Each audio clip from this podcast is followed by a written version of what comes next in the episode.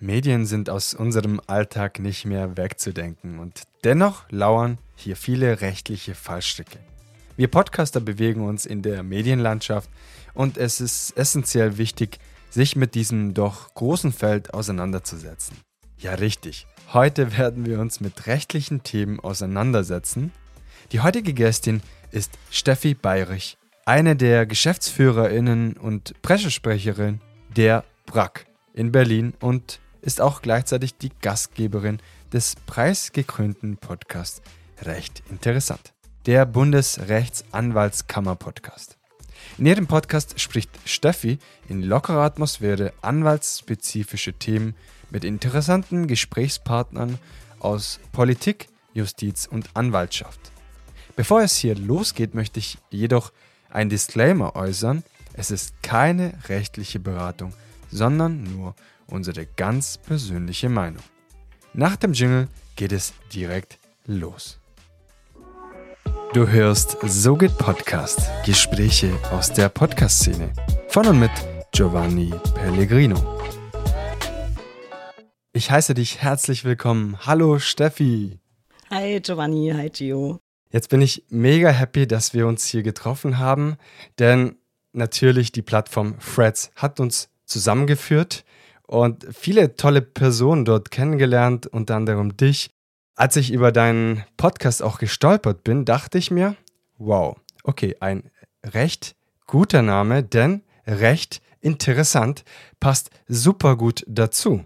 Denn du sprichst auch in deinem Podcast über Rechtsthemen. Natürlich für den einen oder anderen so, okay, ja, kompliziert etc. Du verpackst sie aber in lockerer Atmosphäre, sprichst mit den verschiedensten Menschen. Ich habe die eine oder andere Episode gehört und ich bin jetzt kein Jurist und trotzdem fühle ich mich mitgenommen. Das freut mich sehr. Ich glaube, wir sprechen auch gar nicht im Wesentlichen so, so richtig krass über Rechtsthemen, sondern ich versuche immer über Menschen zu sprechen, nämlich über die, die bei mir am Mikro sitzen. Das ist so mein Herzthema, äh, um zu zeigen, ey, die Welt ist bunt, die Anwaltschaft ist bunt. Das ist so mein Herzensanliegen irgendwie so ein bisschen. Vor allem dadurch, dass du ein Thema hast, das sehr wichtig ist für uns allen. Also Rechtsthemen sind extrem wichtig, für uns Podcaster sowieso. Das habe ich schon im Intro erwähnt. Und jetzt hast du dieses Format entwickelt und jetzt möchte ich ein bisschen so behind the scene erfahren, wie bist du denn vorgegangen und welche Ideen haben dich dazu bewegt, dieses Format zu veröffentlichen dann auch schlussendlich? Ja, das ist irgendwie ein bisschen schräge Geschichte. Ich hatte gar nicht vor, einen Podcast zu machen. Mein jetziger Aufnahmeleiter, äh, Christian, der ein oder andere, der reingehört hat, wird ihn kennen. Der ist nämlich selbst regelmäßig zu Gast bei mir. Der sagte eines Tages zu mir: Sag mal, Steffi, wieso hast du eigentlich keinen Podcast? Und dann habe ich gesagt: Ja, keine Ahnung, ich habe halt keinen Podcast. Und dann fing es an, in mir zu arbeiten. Und ich dachte so, ja, warum habe ich eigentlich keinen Podcast? Warum habe ich keinen Podcast? Ich glaube, ich will einen Podcast. Und dann haben wir einfach gemacht. Wir haben dann geguckt, ja, wie zeichnet man am besten auf? Wo kann man hosten? Und da sind wir beim ersten rechtlichen Thema. Ähm, es sollte natürlich ein Host sein, ähm, der datenschutzkonform ist, also idealerweise Serverstandort Europa und so weiter. Äh, und dann haben wir einfach gemacht. So einfach war das. Also so ein bisschen. Einfach gestartet. Ja, so ein bisschen, ach Gott, die Welt hat nicht drauf gewartet. Wir haben aber Bock drauf, wir machen einfach mal. Und ich kann mich heute noch daran erinnern, als die erste Folge dann draußen war, wie du alle halbe Stunde geguckt hast. Hat es denn schon irgendjemand abgerufen? Und ich habe ehrlich gesagt damit gerechnet, äh, ja, das, läuft jetzt nicht so aus dem Stand. Aber es ging relativ schnell nach oben und wir haben die ersten 50 Streams gefeiert und keine Ahnung, es war eine tolle Zeit und natürlich in Corona. Also es bot sich auch an, dass man irgendwie digital ein, ein Format etabliert. Das ist einfach eine wunderschöne Geschichte. Du hast gesagt, wir starten einfach und das machen wir auch und vor allem, was du erwähnt hast, äh, jede 30 Minuten zu schauen, hat sich denn jemand schon meinen Podcast angehört? Das kommt mir so bekannt vor. Und ja. sobald die ersten deinen Podcast hören und vielleicht sogar Feedback geben, dann denkt man, wow, da draußen hört mich tatsächlich jemand, den ich nicht kenne vielleicht. Das ist vielleicht am Anfang so ein bisschen äh, schwer nachzuvollziehen, so, oh mein Gott, da könnte mich jemand hören und ich weiß es nicht mehr. Aber so diese Gefühle, ich kann es vollkommen nachvollziehen. Das, das ist geil. Und wenn du wirklich die erste, also ich habe dann relativ schnell auch Instagram äh, damit bespielt. Inzwischen sind wir auch auf YouTube. Und als dann die erste Nachricht kam von irgendjemandem, den ich überhaupt nicht kenne, der mir dann schrieb, warum erst jetzt? Wie cool ist das? Gott, ich hätte heulen können vor Freude, ne? Und jetzt mittlerweile auch schon über 100 Episoden im Jahr 2020 gestartet. Das heißt, pünktlich zu Corona und ja. wie du schon gesagt hast. Und by the way, viele Podcaster, PodcasterInnen haben auch zu Corona gestartet. Wiederum, viele haben wieder aufgehört. Das ist mir persönlich aufgefallen. Und du bist noch dabei. Und das ist schön. Ich bin, ich bin noch dabei. Wir haben die erste Folge veröffentlicht im Oktober 2020. Mhm. Genau. Und also jetzt, ich kann es ich kann's dir gar nicht sagen. Also wir haben so ein, ein Standardformat, das kommt immer alle, also am Anfang haben wir alle Woche äh, neue Folge rausgebracht, jetzt alle zwei Wochen. Das sind die langen Episoden, da spreche ich dann wirklich über den Werdegang eines Gastes, über die Arbeit und dann haben wir noch so ein Kurzformat, das heißt kurz und knackig das mache ich immer, wenn es brennt. Wenn irgendein Thema super eilig ist. Wir hatten jetzt gerade eins äh, zum Thema Parteiverbot, eins äh, zum Thema Wir sind mehr. Das sind Dinge, die sind relativ tagesaktuell und da ist es manchmal wirklich so, wir zeichnen mittags auf und am nächsten Tag geht's raus oder so. Wow. Also ihr seid effektiv im Endeffekt, weil man kennt es ja zum Beispiel von öffentlich-rechtlichen Medien. Oftmals muss es auch durch verschiedene Ebenen durchgehen, bis man diese veröffentlicht. Und ihr sagt, okay, wir nehmen jetzt auf und schauen uns es oder hören es uns an. Es ist wichtig und dann kommen wir aber auch raus. Also es ist nicht so, dass es durch verschiedene rechtliche Ebenen gehen muss, bis es irgendwann veröffentlicht, sondern ihr seid da relativ, sage ich mal, zügig unterwegs. Wir, wir versuchen es. Also es ist schon die Ausnahme, dass wir vormittags aufzeichnen, nachts rausgehen. Und ich mache es selbstverständlich so, weil mein Gast ist natürlich Herr über das oder Herrin über das, mhm. was er oder sie eben geäußert hat. Es kriegt jeder Gast vorab immer noch mal mit der Bitte schriftlich auch freizugeben. Die sind aber alle auf Zack und äh, ganz ehrlich kann man ja auch so sagen, die meisten sagen, ich war dabei, ich weiß, was ich gesagt habe. Trotzdem schicken wir es noch mal, damit du formal eben Freigabe bekommst. Äh, aber meine Gäste sind ziemlich cool und ziemlich auf Zack. Ja. ja. Das ist auch ein sehr wichtiges Thema, natürlich auch für Interviewer wie mich zum Beispiel, auch dieses Thema, äh, wie geht man mit der veröffentlichten Datei um, beziehungsweise klar, es gibt dann Gäste, die sagen, hey, du, ich, wie du gesagt hast, ich bin dabei, passt, kannst veröffentlichen und dann natürlich gibt es auch die Thematik, darf ich das theoretisch? Also da möchten wir jetzt uns nicht zu spezifisch darauf fokussieren, weil das ist ein Thema, das würde den Rahmen sprengen, aber sicherlich eine Sache, die man vielleicht in Zukunft in einer weiteren Episode so auch erläutern kann. Also wie geht man mit Interviews etc. um? Was darf man, was darf man nicht? Genau. Also ganz pauschal kann ich einfach dazu sagen, ich würde nie etwas veröffentlichen, was ich vorher nicht nochmal zur Verfügung gestellt habe. Mhm. Weil man kennt es vielleicht selber. Ähm, auch du als äh, Gastgeber jetzt, wenn du so ein wirklich angeregtes Gespräch hast und lässt dich auch fallen und hast einfach Spaß, ich kann dir hinterher für meine Person nicht mehr unbedingt sagen, was habe ich denn jetzt alles gesagt gerade? Ja. Also gerade wenn du dich wohlfühlst. Das heißt, ich mache das immer so. Es wird alles nochmal komplett im Final Cut zur Verfügung gestellt und dann darum gebeten, dass eben schriftlich nochmal bestätigt mhm. wird. Also nicht schriftlich, sondern Textform, also mhm. per E-Mail. Einfach eine Bestätigung, ähm, dass, hey, genau, okay. dass alles okay ist. Ja, ja verständlich. Weil das, das spart dir Stress, das spart dem Gast mhm. Stress. Und es kann ja schon mal sein, gerade wenn du auch mal so ein bisschen politischeres Thema hast, dass jemand hinterher sagt, oh, das hätte ich jetzt vielleicht so, wenn ich noch mal drüber nachdenke, nicht gesagt. Mhm. Und die Möglichkeit möchte ich halt immer einräumen. Ja, verstehe ich.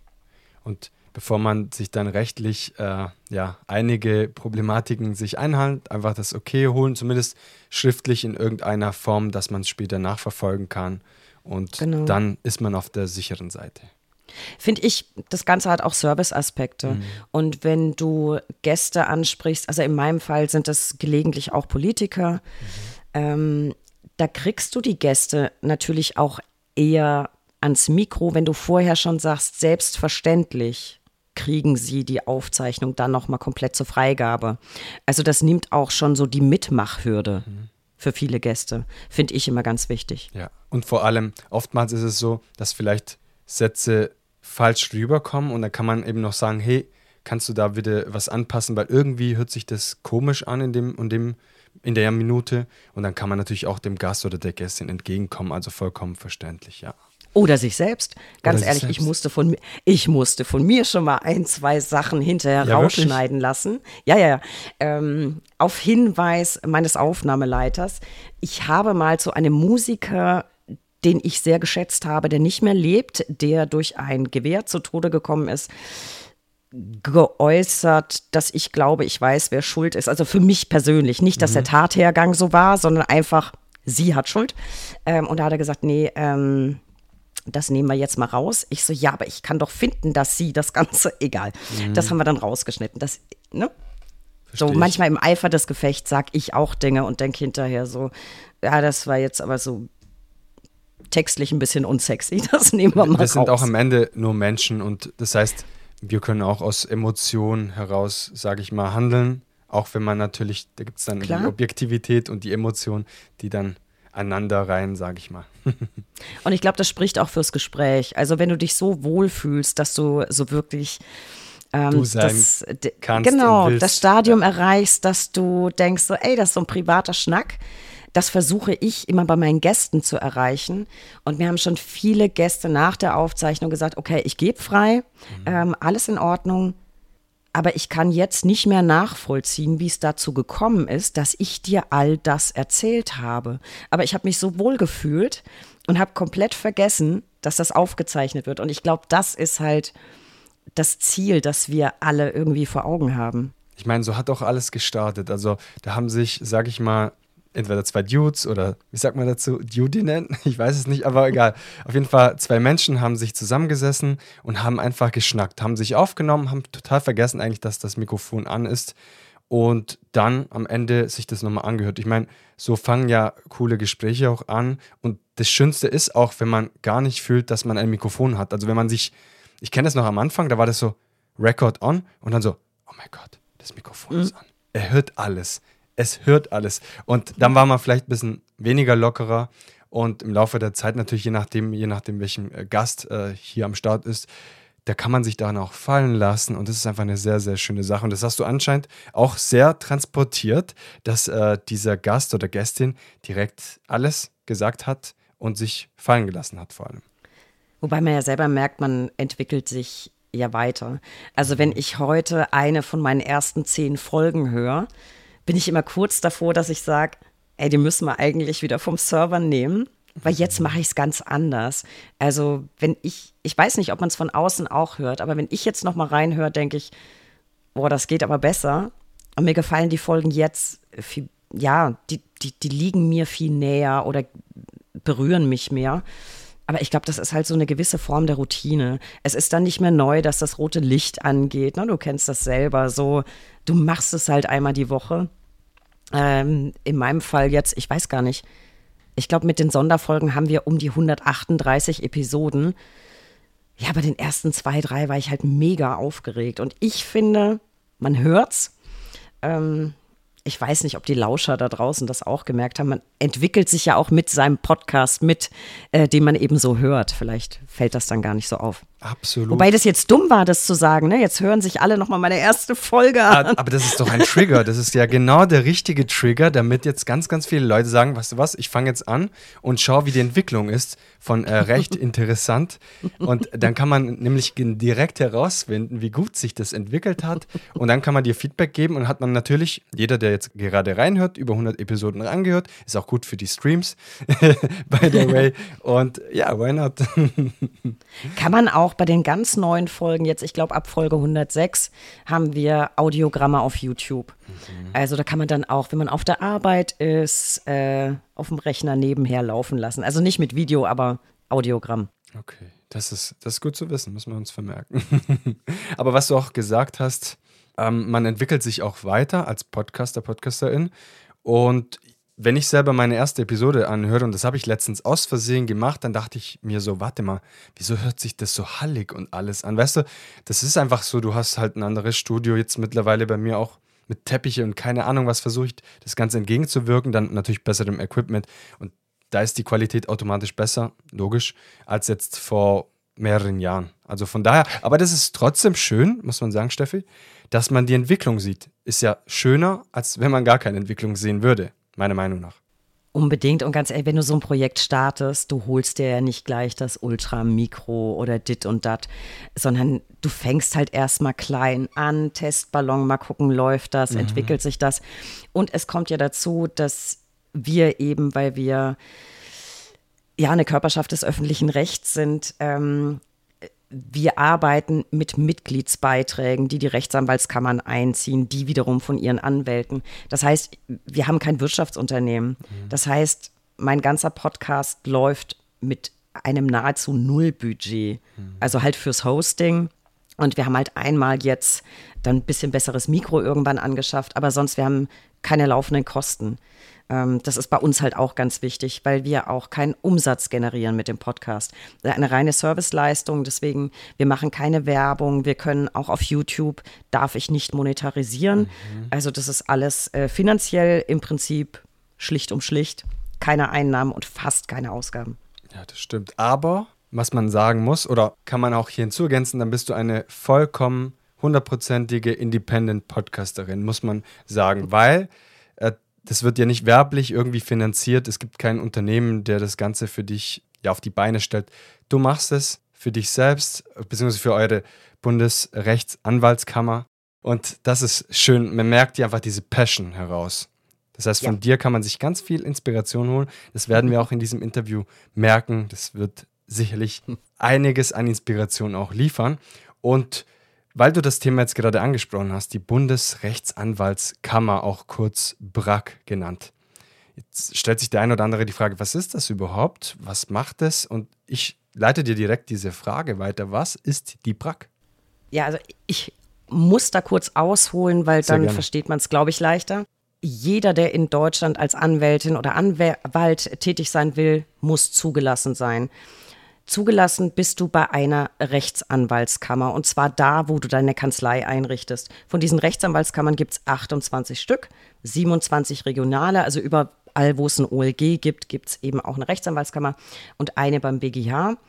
Und die Anwälte in Deutschland sind nicht unsere Mitglieder, sondern eben bei den Rechtsanwaltskammern. Und diese 28 Kammern sind unsere Mitglieder.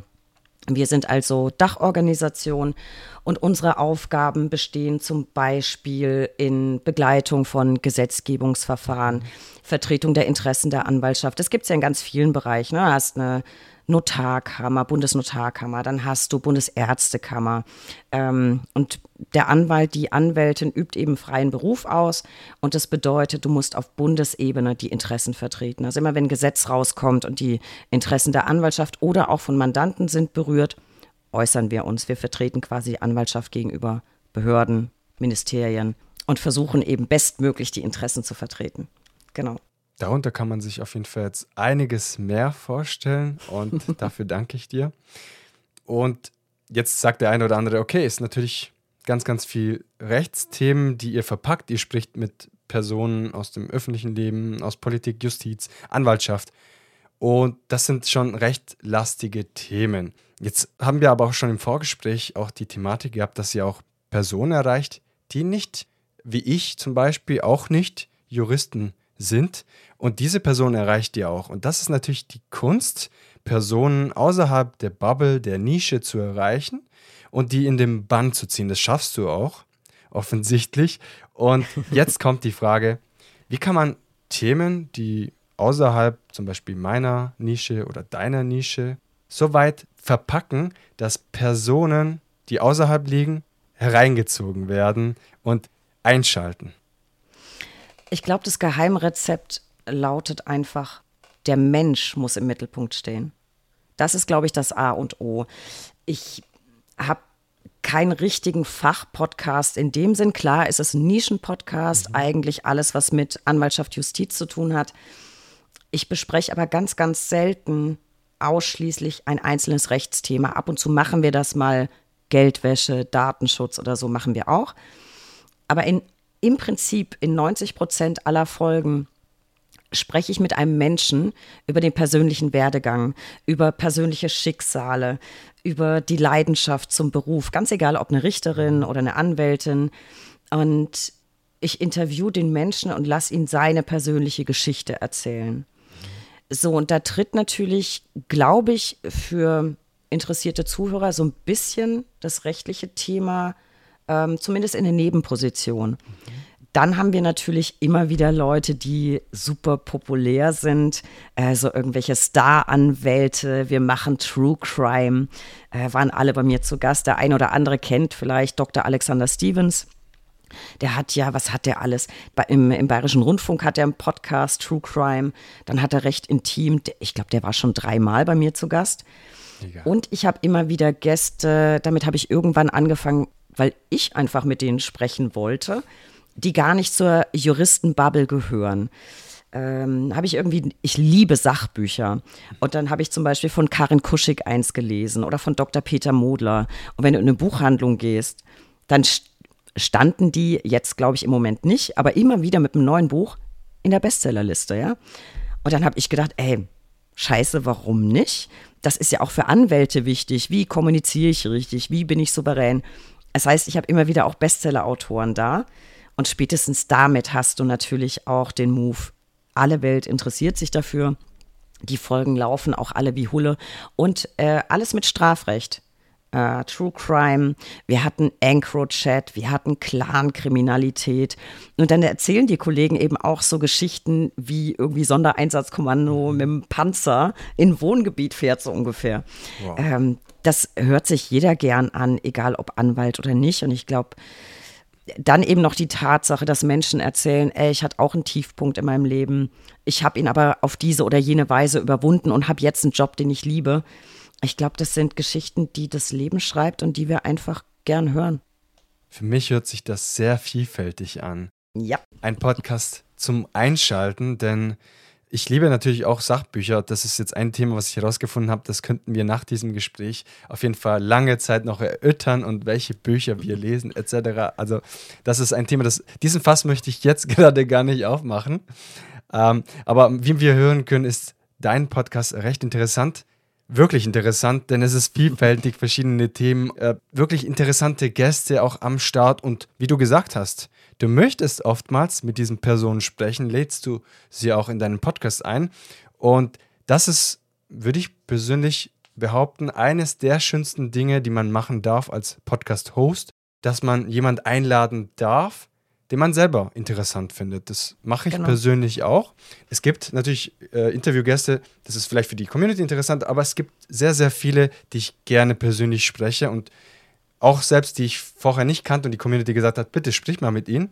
Danach dachte ich, wow, wieso kannte ich diese Person vorher nicht? Und alleine diese Gespräche und auch im Vorgespräch, wie wir vorhin ähm, auch schon durchgeführt haben, es ist einfach wunderschön, sich auszutauschen und diese Person interviewen zu dürfen. Das ist einfach mega.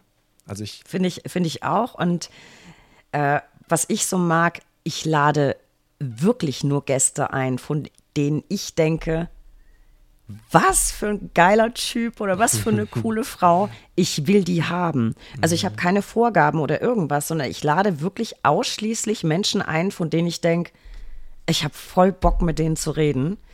Ähm, und deswegen ist dieser Podcast mit das Schönste an meinem Job äh, und fühlt sich auch gar nicht wie Arbeit an, weil es immer Leute sind, auf die du dich freust, die du selbst ausgesucht hast. Also natürlich auch auf Vorschläge, aber ich führe auch immer Vorgespräche und wenn es nicht passt, dann passt es nicht. Also ich lade wirklich dann final nur ein, äh, Menschen, von denen ich sage, bam, mhm. will ich mitschnacken. Und das macht so viel Spaß. Und vor allem, wenn man selber es liebt, in die Welt dieser Person einzutauchen, ne? und vor allem dann im Vorgespräch mit der Person hat, dann merken wir ja schon, harmoniert man miteinander oder ist es eher so ganz trocken und ist vielleicht die Person komplett anders, als sie sich vielleicht auch im Internet zeigt? Das kann ja auch durchaus auch passieren. Ja, passiert. Ist so, aber in aller Regel hat man ja schon ein bisschen hin und her geschrieben. Ganz oft sind es Leute, denen ich eine Weile. Ich habe wahnsinnig viele Gäste über Instagram. Habe ich dann irgendwelche Reels gesehen, Beiträge gelesen und denke mir so, boah, die Frau ist mega cool. Ähm, ach, ich schreibe die mal an. Immer mit dem, mit dem Gedanken, ja, die antwortet sowieso nicht. Irgendwie doch, keine Ahnung. Äh, und das heißt, man hat schon so ein bisschen Vorgefühl und dann ein Telefonat, meistens mache ich Zoom. Mhm. Äh, und in aller Regel brauche ich keine Minute. Und dann weißt du, Bam. Treffer versenkt. Das, das wird geil. Und vor allem finde ich das schön, jetzt, wenn man beim Thema Social kurz bleibt. Äh, Social Media, es wird ja sehr oft geschimpft über Social Media, ne? Aber als Host lernt man den potenziellen Gast auch dadurch ein bisschen besser kennen. Und ich finde es auch schön, dass man so einen leichten Kontakt aufbauen kann. Du kannst dich sicherlich erinnern an äh, alten Zeiten, an denen man vielleicht Personen per E-Mail anschreiben musste. Und da kam wirklich selten eine Antwort. Und ich habe mit Social Media, egal ob das Threads ist, Instagram oder sogar mal auf Twitter in der Vergangenheit oder X jetzt mittlerweile, auch schon äh, viel Erfahrung. Meine Gäste, Gästinnen kommen meistens aus Social Media in irgendeiner Weise, weil man dort in Kontakt miteinander treten kann. Ja, ist bei mir ganz genauso und ich gehe sogar noch einen Schritt weiter.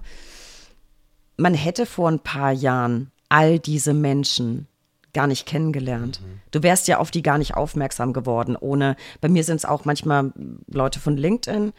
ehrlicherweise meistens Instagram, ähm, auf die wäre ich gar nicht aufmerksam geworden. Die hätte ich im wahren Leben nie getroffen, auch nicht per E-Mail anschreiben können. Ich hätte sie ja einfach nicht wahrgenommen. Also deswegen, ja, Social Media, Segen und Fluch. Für mich in aller Regel mehr Segen. Äh, tolles Netzwerktool, egal welche Plattform jetzt. Ähm, aber es ist natürlich, finde ich, auch ein bisschen rauer geworden, stellenweise, mhm. muss man sagen. Aber es, es hält sich in Grenzen und ähm, also ich könnte meine Arbeit nicht machen ohne Social Media. Diese Gedankengänge, die du am Ende hattest, hatte ich gerade auch. Also ich glaube, so geht Podcast wird es gar nicht geben können, wenn ich nicht ja die ganzen Gäste, Gästinnen über Social Media zum Beispiel kennengelernt hätte. Weil dadurch müsste ich ja in meinem privaten Raum nach geeigneten Gäste suchen. Und wer weiß, ob dieses Thema, also auch Podcast etc., mit Social, ohne Social Media auch, sage ich mal, so nach oben gegangen wäre, weil dadurch kann ich mich ja gar nicht, vielleicht gäbe es dann diese Plattform auch gar nicht, mit dem wir miteinander sprechen und die ganzen Gerätschaften und auch diese, also wir wissen, worauf ich hinaus möchte, aber ich glaube, ohne Social Media würde es viele heutzutage, vieles heutzutage nicht mehr geben und das wäre sehr, sehr schade. Dementsprechend bin ich mega happy, für mich auch mehr Segen als, als Fluch. Aber ich kann vollkommen verstehen, wenn man sagt, okay, Social Media hat viele Nachteile, wissen wir, Suchtgefahr sehr, sehr hoch etc. Und auch teilweise. ist ja gerade TikTok, ne? Ist ja, ja. gerade. Und der Umgang natürlich oftmals, also auf Threads jetzt mittlerweile, habe ich zumindest in meiner Bubble eher einen positiven Umgang. Aber je nachdem, in welche Bubble man sich bewegt, ist dieser Umgang auch relativ negativ, sage ich mal, wie auf X zum Beispiel teilweise. Und ja, YouTube ist, YouTube ist schon auch krass. Äh, da hatte ich, habe ab und zu mal so ein paar Shorts irgendwie online. Jetzt war ich relativ viel auf, auf Demos ähm, und habe wirklich nur mit Musik unterlegt, gar keine Statements, einfach gefilmt, wie viele Menschen da waren, so ein paar Schilder und so. Bam, da kriegst du gleich richtig einen drauf. Ähm, aber auch da funktionieren Social Media, weil sobald das die Threads-Bubble mitkriegt, rennen die alle zu YouTube und schreiben nette Kommentare drunter. Das ist also, schön. aber es ist schon, es ist schon ein bisschen rauer Ton bei mhm. gewissen Themen. Ja. Ähm, ich ich, ich glaube, das gibt es in allen Rubriken. Aber es ist natürlich, muss man auch sehen, das finde ich halt persönliche Meinung, ähm, auch so ein bisschen feige, wenn du noch nicht mal einen Klarnamen hast, sondern heißt halt Bild dann. Und man kann es gar nicht zuordnen. Und Krümelmonster so 587, dann kannst du natürlich sagen, ähm, was wurde mir zuletzt geschrieben? Ähm, halt die Fresse und leg dich wieder hin oder so, zu einem Demo-Video. Ähm, das tut mir nicht weh, weil ich denke immer, und das darf man nicht vergessen, jeder auch nicht freundliche Kommentar pusht deine Reichweite. Das stimmt. Von daher gilt immer noch der alte Grundsatz, es gibt keine schlechte PR, es gibt nur PR. Und deswegen lösche ich auch böse Kommentare nicht, weil jeder Kommentar zählt, egal ob gut oder schlecht. Und man merkt das ja auch, wenn du eine richtig gute Bubble hast ähm, auf Social Media, du musst ja noch nicht mal mehr selber reagieren, sondern deine Bubble reagiert dann auf diese Kommentare und auch das pusht ja wieder. Mhm. Also von daher letztlich, auch wenn es manchmal irgendwie Manchmal musst du schon schlucken beim einen oder anderen Kommentar, aber letztlich Win-Win. Ich glaube, je nach Thematik muss man eine dickere Haut auch, sag mal, dazu anziehen. Auf jeden Fall eine dickere Haut entwickeln, irgendwie im Laufe der Zeit, weil, wie du schon sagtest, gerade bei Themen mit populistischen Parolen von irgendwelchen Kommentaren, da muss man sich ganz dick, sage ich, anziehen. Und ich glaube auch, vielleicht entwickelt man auch diese Fähigkeit im Laufe der Zeit, dass man einfach sagt, hey, diese Menschen, die sagen etwas, sie wissen zwar gar nicht, was sie wirklich damit vermitteln, sie haben vielleicht Angst, sie sind vielleicht auch vernebelt, ich weiß es nicht, aber auf jeden Fall das, was sie sagen, das ist ihre Meinung, das ist schlecht und das macht auch gar keinen Sinn eigentlich. Ich distanziere mich davon. Mich betrifft es nicht persönlich, denn äh, das sind so Themen wie auch, äh, wie geht man auch mit Kritik um. Das ist natürlich sehr, wie gesagt, populistisch und es geht dann in Richtung Rechtsextremismus etc. Das brauchen wir gar nicht näher beleuchten. Wir wissen alle, dass es nicht okay ist und dass Menschen sich dazu äußern im Internet und einfach denken, das ist okay. Das geht einfach gar nicht. Ich lese das sehr oft unter verschiedenen Beiträgen, auch wenn gerade jetzt in den letzten Wochen viel demonstriert wurde, was eine sehr schöne Sache ist und trotzdem Menschen sagen, äh, du bist Instrument, instrumentalisiert von keine Ahnung was. Das geht ja, nicht. Systemling und so, ne? Genau. Ja, man ja. darf das nicht an sich ranlassen, vor allem weil man etwas Gutes tut, also für den guten Zweck auf die Straße geht. Ich verstehe nicht. Ja, ich könnte mich hier, äh, sag ich mal, da können wir uns un totquatschen. unpolitisch äußern, deswegen möchte ich das nicht tun. Aber großen Respekt muss man hier auch an dieser Stelle auch an Steffi widmen, denn sie ist sehr viel auf den Straßen gegangen, wie wir alle tun sollten und sie hat es auch getan. Sie ist dafür eingestanden und das muss man hier nochmal an dieser Stelle auch erwähnen. Das war sehr schön und auch vor allem das Thema die Meinung haben, aber auch dafür einzustehen. Das ist heutzutage auch nicht Standard, sage ich mal. Viele sagen etwas und dann drei Minuten später, ja, das ist, ja, also haben es eigentlich gar nicht so ernst gemeint und wechseln dann halt die Meinung. Und dementsprechend großes, äh, großen Lob und Respekt auch an dieser Stelle, liebe Dankeschön. Steffi. Und ich glaube, für alle, die vielleicht auch mal so ein bisschen schlucken müssen, wenn sie irgendwie fiese Kommentare kriegen, ähm, ich glaube, es ist relativ hilfreich, sich zu sagen, es betrifft fast nie meine Person, sondern immer das Thema, über das sich gerade jemand aufregt oder der sich auf den Schlips getreten fühlt. Meistens, gelegentlich schon. Also kennen wir alle, ähm, nicht jeder mag einen. Da kriegst du vielleicht auch mal ad persona irgendwie einen doofen Kommentar. Aber in aller Regel geht es ja ums Thema. Und ich glaube, da muss man sich selber so ein bisschen schützen, auch sich selber klar machen, okay, das meint das Thema. Das meint gar nicht mich, kann mich auch nicht meinen, weil auch wenn man mich ab und zu in Videos sieht oder eben zweimal die Woche oder alle zwei Wochen hört ähm, über den Podcast, die Leute kennen mich ja nicht. Das kann sich ja gar nicht gegen meine Person richten, sondern es ist das Thema. Und ich glaube, da muss man einfach auch so einen Schritt zurücktreten und sagen, ja, okay. Ja. Da. Einen gewissen Abstand auch dazu entwickeln und sagen, hey, das ist seine Meinung zu dem Zeitpunkt dass er kann mich gar nicht kennen. Woher soll er das wissen?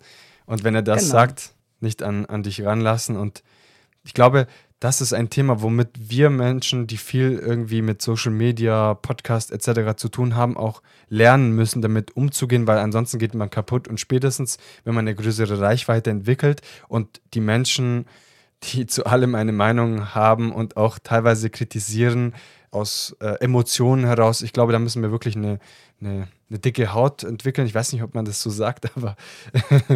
dickes Fell. Ein dickes Fell, man muss sich auf nicht, ich, Aber keine Ahnung, jetzt muss ich mal drüber nachdenken. Nicht dünnhäutig sein oder ein dickes Fell. Ähm, man braucht ein dickes ja, Fell auf jeden Fall. dickes Fell, nicht so dünnhäutig sein. Also, ich versuche immer, wenn Kritik kommt, mir die genau anzugucken. Mhm. Ist nicht vielleicht was drin, was ich für mich nutzen kann? Also, es gibt ja auch fundierte, positive ähm, Kritik, die Gehalt hat. Und dann gibt es natürlich Bashing. Ähm, Bashing, ja, so what? Wir müssen uns einfach klar, darüber im Klaren sein, nicht jeder wird uns gut finden. Die Welt hat nicht auf uns gewartet. Ähm, das ist halt so. Und ich glaube, bösen Kommentaren kann man halt, wie gesagt vorhin, nochmal einen positiven Twist geben, wenn du sagst, hey, das ist ein scheiß Kommentar, aber er erhöht meine Reichweite, also nicht so schlimm. So what? Und bei, bei fundierter Kritik versuche ich immer wirklich, mich selbst zu hinterfragen. Mhm.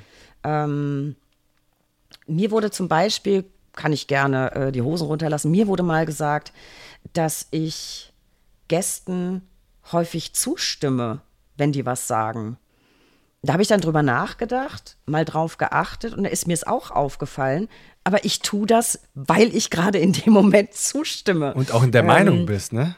Und dann, ja, genau. Und ja, so wie ich es jetzt gemacht habe, ja, genau. Das ist dann so eine Begeisterung, ob der Äußerung meines Gastes. Und dann habe ich überlegt, soll ich jetzt gezielt drauf achten und es abstellen? Und dann dachte ich, nee, ich würde nie, aber ich habe mich hinterfragt, aber ich würde nie zustimmen, wenn ich nicht die Auffassung teile. Wenn ich aber irgendwas super gut finde, was mein Gast gerade gesagt hat, und es trifft genau meine Einschätzung oder mein Gefühl dazu, er hat drauf geschissen, dann sage ich es halt.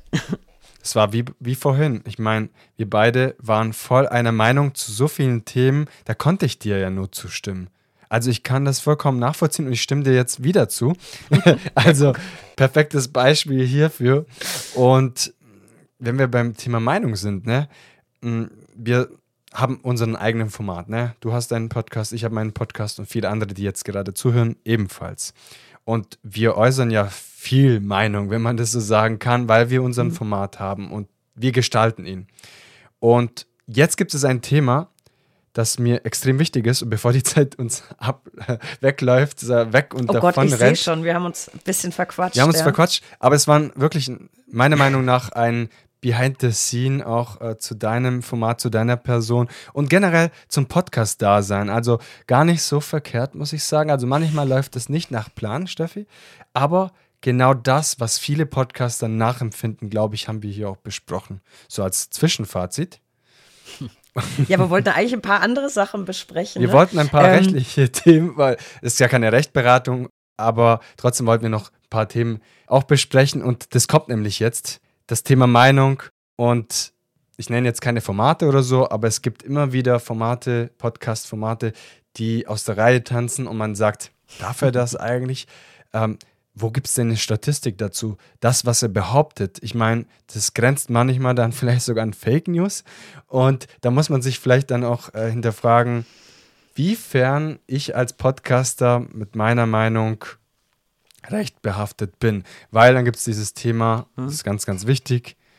Habe ich eine journalistische Verantwortung? Jetzt fragt sich einer mit zehn äh, Hörer oder HörerInnen, okay, ich mit meinen 10, 20 Hörer, habe ich da schon eine journalistische Verantwortung? Wo fängt diese an? Und generell, wenn ich in meinem Podcast immer sage, also ich bin der Meinung XY, hm. inwiefern bin ich von dieser journalistischen Verantwortung betroffen? Also, das ist jetzt ein weites, weites Feld. Ich weiß natürlich genau, welchen äh, HH-Podcast du meinst. Äh, wir alle haben Richtig. das verfolgt.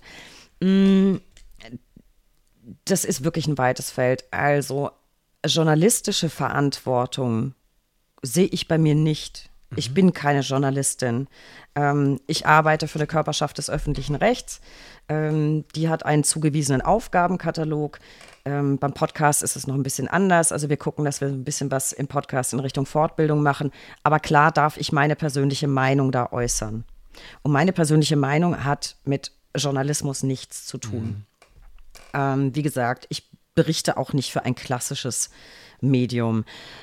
So ein eigener Podcast, egal jetzt ob für die Bundesrechtsanwaltskammer oder so wie du ihn machst, ist natürlich irgendwie so ein Zwischenmedium.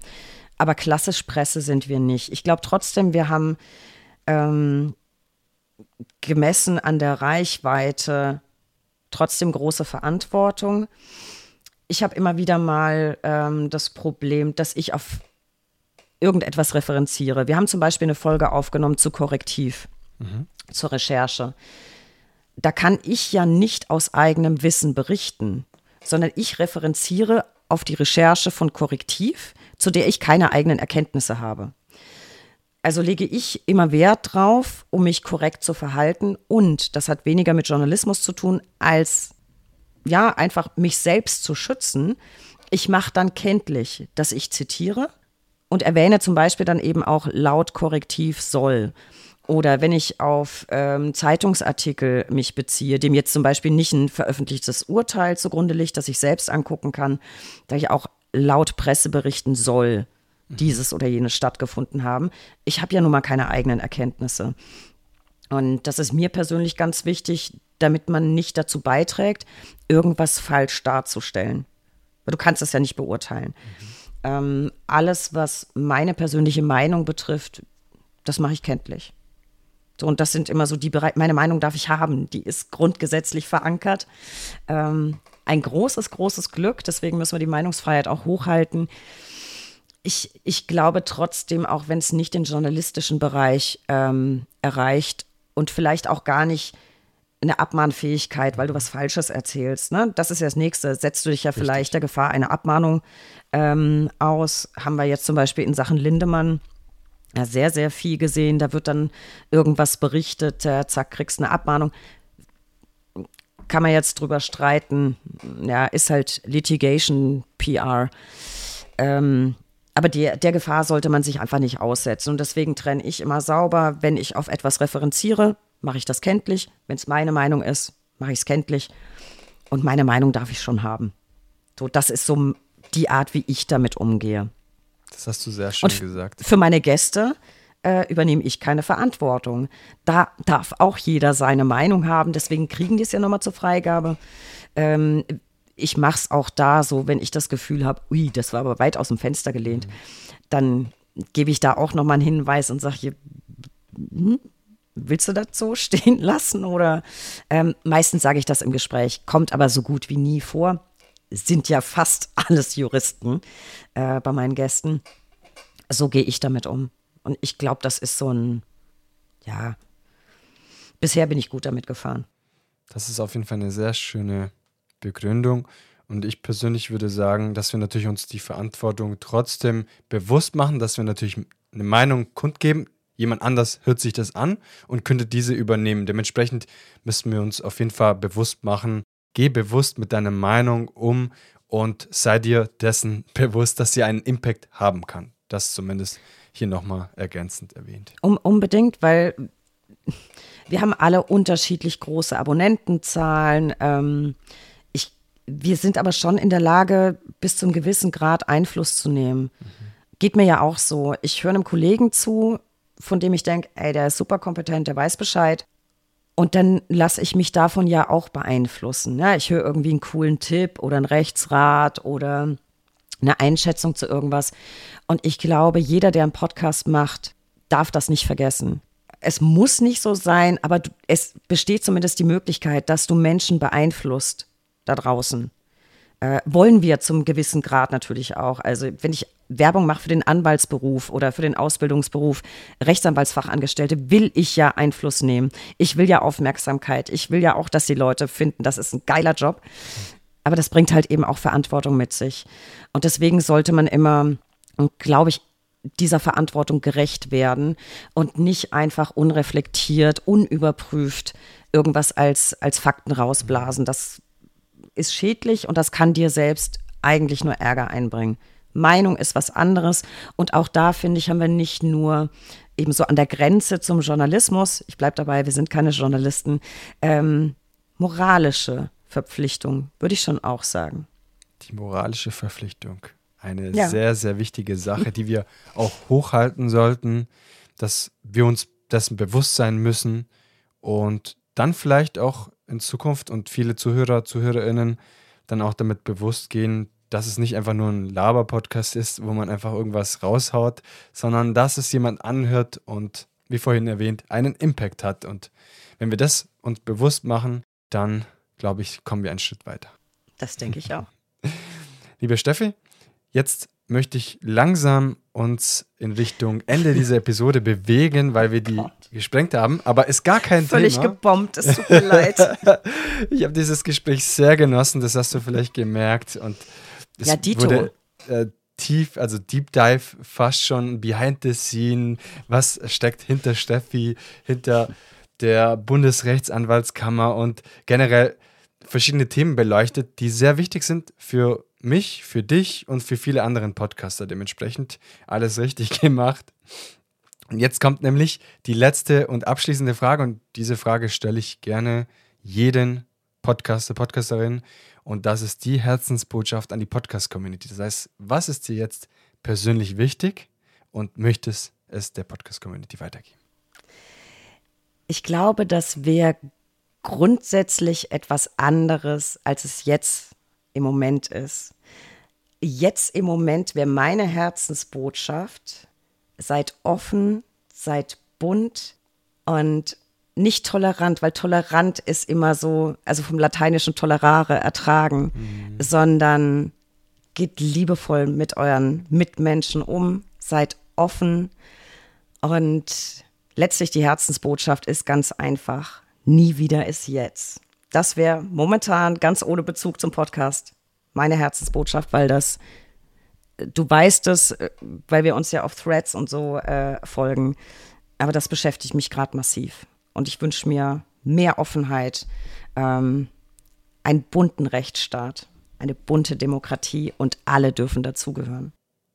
Das ist eine wunderschöne, liebevolle, aus dem Herzen kommende Botschaft. Und ich bedanke mich bei dir, Steffi, für diese wunderschönen Worte.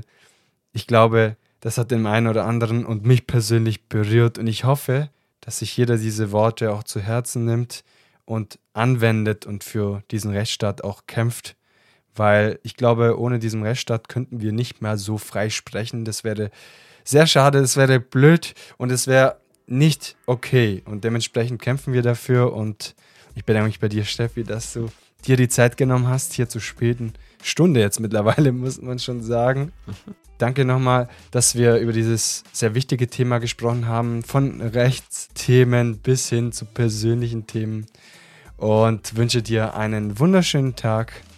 Ich danke dir, dass ich dabei sein durfte. Hat super viel Spaß gemacht. Das war das Gespräch mit Steffi Bayrich. Sie ist eine der GeschäftsführerInnen und gleichzeitig Pressesprecherin der BRAC in Berlin und ist Gastgeberin des preisgekrönten Podcasts der Bundesrechtsanwaltskammer. Recht interessant. Und du hast es in der Episode gehört, Steffi spricht mit Personen aus Politik, Justiz und Anwaltschaft über anwaltsspezifische Themen und mich hat es wirklich überzeugt, mich hat es begeistert, ihre Geschichte zu hören und wenn es dich auch ebenfalls begeistert hat, dann würde ich dir empfehlen, bei Steffi vorbeizuschauen. Alle wichtigen Informationen findest du unten in den Show Notes. Und ich würde mich vor allem freuen, wenn du Steffi und mir Feedback gibst zu dieser Episode. Wie fandest du unser lockeres Gespräch? Wünschst du dir vielleicht ein zweites Gespräch mit Steffi zu podcast-spezifische Themen wie, ich weiß es nicht, sagst du mir? Ich bin auf jeden Fall relativ offen, wenn es euch gefallen hat und ihr euch die Episode hoch und runter hört. Dann auf jeden Fall Bescheid sagen und dann organisieren wir für die Zukunft ein zweites Gespräch. Und zu guter Letzt möchte ich dir einen guten Start in die neue Woche wünschen. Wir hören uns wieder nächste Woche Montag in aller Frische und Motivation. Bis dahin wünsche ich dir alles Gute. Dein Gio. Ciao, ciao. Du hörst So geht Podcast. Gespräche aus der Podcast-Szene. Von und mit Giovanni Pellegrino.